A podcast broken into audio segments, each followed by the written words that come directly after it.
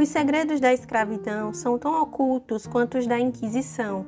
Até onde sei, meu senhor era pai de onze escravos, mas as mães ousaram revelar o pai de seus filhos?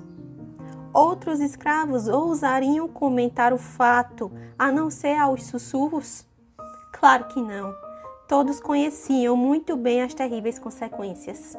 Eu me chamo Daiane Neves e esse é o quadro Um Livro em 5 Minutos.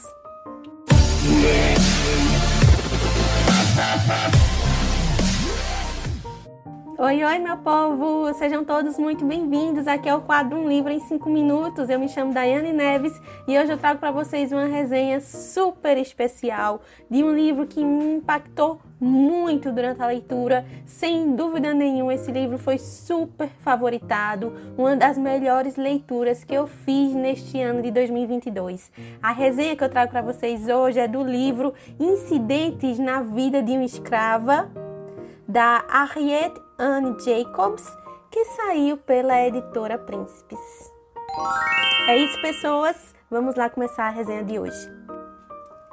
Incidentes na Vida de um Escravo foi publicado pela primeira vez em 1861 e a Harriet N. Jacobs, eu vou chamar ela aqui de Jacobs, usou um pseudônimo na época para publicar o seu livro. Ela publicou esse livro aqui pela primeira vez com um pseudônimo chamado Linda Brent. Em um relato autobiográfico impressionante, a gente vai tomar conhecimento sobre os horrores da escravidão nesta época.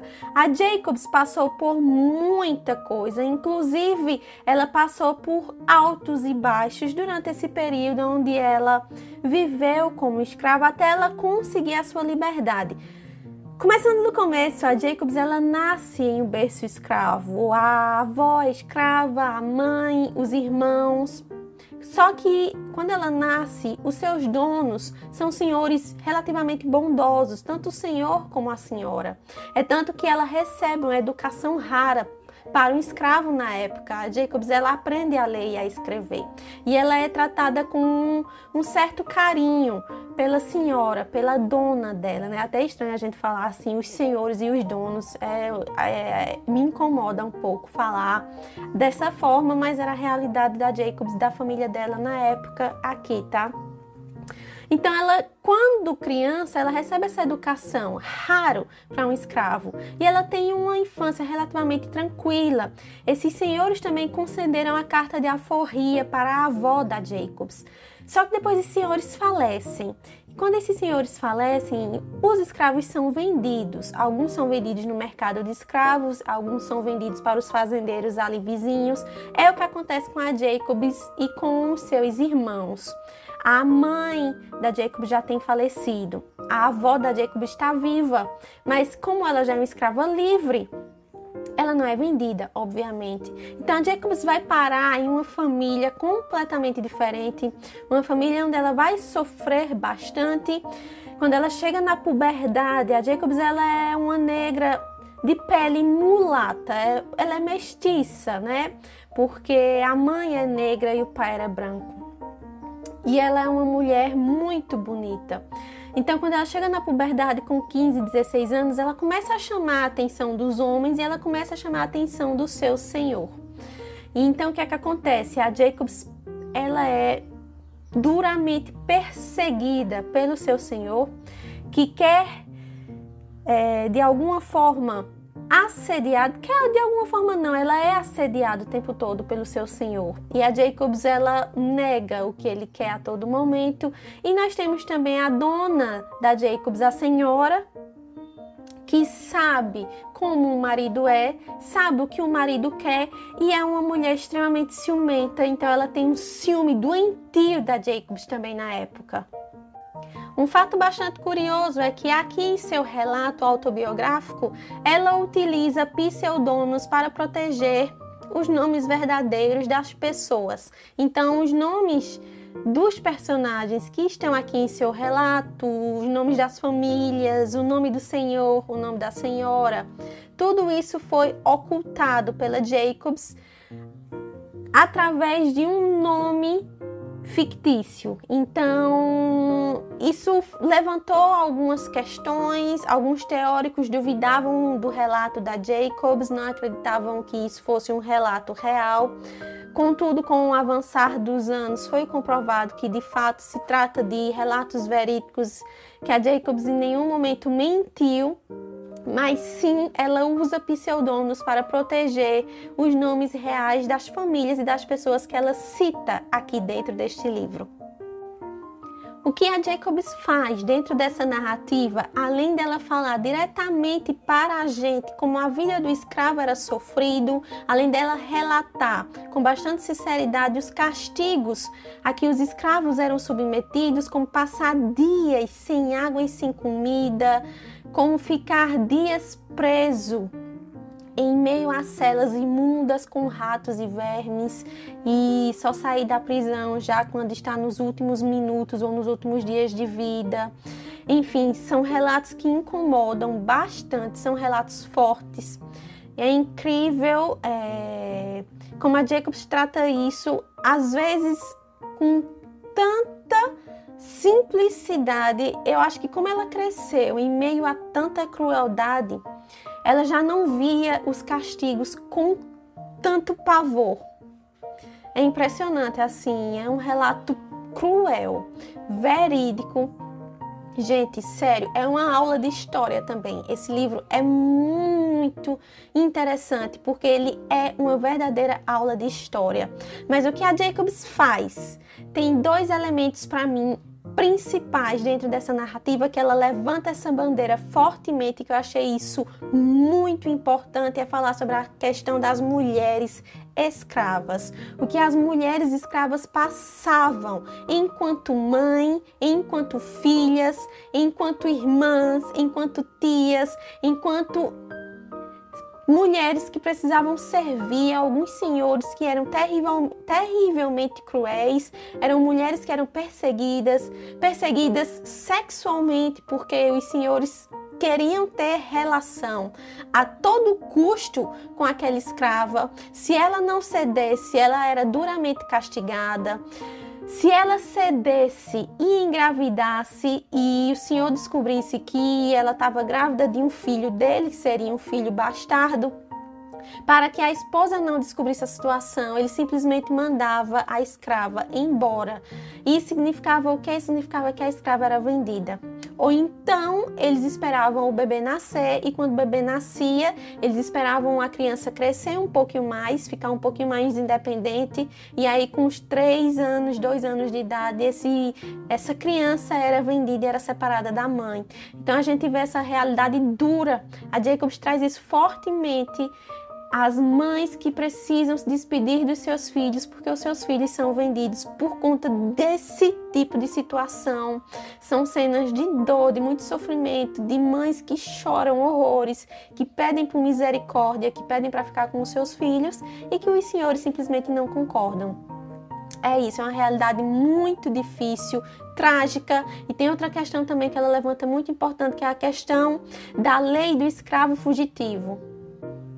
Então, como eu já disse anteriormente, a maioria da parte da história se passa no sul dos Estados Unidos. O sul dos Estados Unidos ainda tinha, ainda tinha essa questão da escravidão muito forte em suas fazendas com os seus senhores. A escravidão predominava no sul dos Estados Unidos, diferentemente do norte. No norte a gente já tinha escravos libertos e já tinham escravos que já tocavam a sua vida de forma independente. O que era que acontecia? Muitos escravos fugiam, tentavam fugir da, de alguma forma para ir para o norte dos Estados Unidos e conseguir a sua tão sonhada liberdade. Com a lei do escravo fugitivo, os senhores tinham permissão de prender o escravo, mesmo que o escravo estivesse no norte dos Estados Unidos, mesmo que ele já estivesse com uma vida construída no norte dos Estados Unidos, com família, com filhos, com casa, com emprego. Se o senhor daquele escravo encontrasse o escravo no meio da rua, no norte dos Estados Unidos, por conta do regime desta lei que entrou em vigor, eles tinham total autorização de levar este escravo preso e levar o escravo de volta para o sul dos Estados Unidos e ninguém poderia interferir, nem mesmo a justiça. Então, isso também foi uma dura realidade retratada através do olhar da Jacobs dentro deste livro. É, relatos assim impressionantes até a Jacobs conseguir a sua liberdade é um processo duradouro, não é fácil. A Jacobs passa por poucas e boas, ela vê muita coisa até ela conseguir chegar nos Estados Unidos, no norte dos Estados Unidos e conseguir ter é, a sua liberdade em mãos. Para isso, a Jacobs também passa uma vida uma parte da vida se escondendo, porque é uma coisa que ela fala aqui no livro, que quando os escravos fugiam e que conseguiam sucesso na fuga, porque ainda também tem essa questão do escravo fugir e no meio do caminho ele ser detido, no meio do caminho ele ser reconhecido e ele voltar preso, né? Durante a fuga ele voltar preso para o seu antigo dono e quando ele voltava ele era, ele era duramente castigado até a morte. Isso era um fato. Quando o escravo conseguia sucesso na fuga, ele vivia uma vida inteira se escondendo com medo desta lei, que era a lei do escravo fugitivo. Então, no fim das contas, não era uma realidade fácil de todas as formas. Você era um escravo livre, que ao mesmo tempo não era livre só era 100% livre se você realmente recebesse a carta de alforria do seu senhor ou se você conseguisse pagar pelo seu valor ao seu senhor. O escravo tinha um valor X e se ele conseguisse economizar através de outros trabalhos que eram realizados fora do seu horário de serviço para aquele seu senhor e você conseguisse pagar pelo seu valor aí você comprava a sua liberdade e você teria que receber as documentações. Tudo você tinha que ter a documentação que comprovasse que você era um escravo liberto. Sem isso você não era nada. Então é isso, pessoas. Esse é um livro forte, esse é um livro necessário, esse é um livro importante que eu super indico para vocês.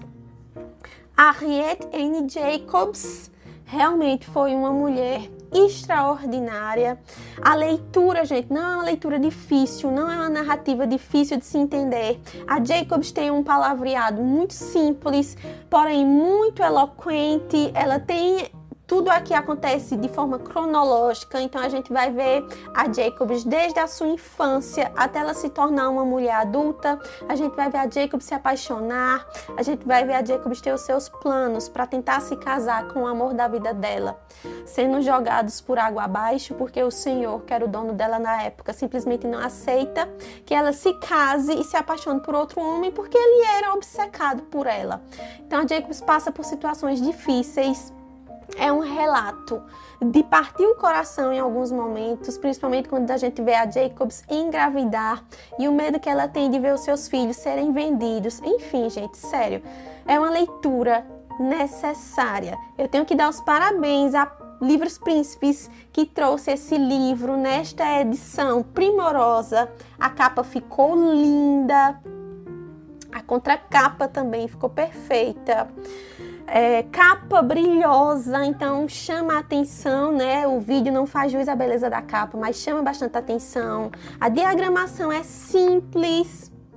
Talvez você ache a diagramação um pouquinho apertadinha, sem margem para as, as anotações, mas as fontes ficaram num tamanho ideal para leitura, no papel pólen amarelinho, aquele que a gente gosta de ler.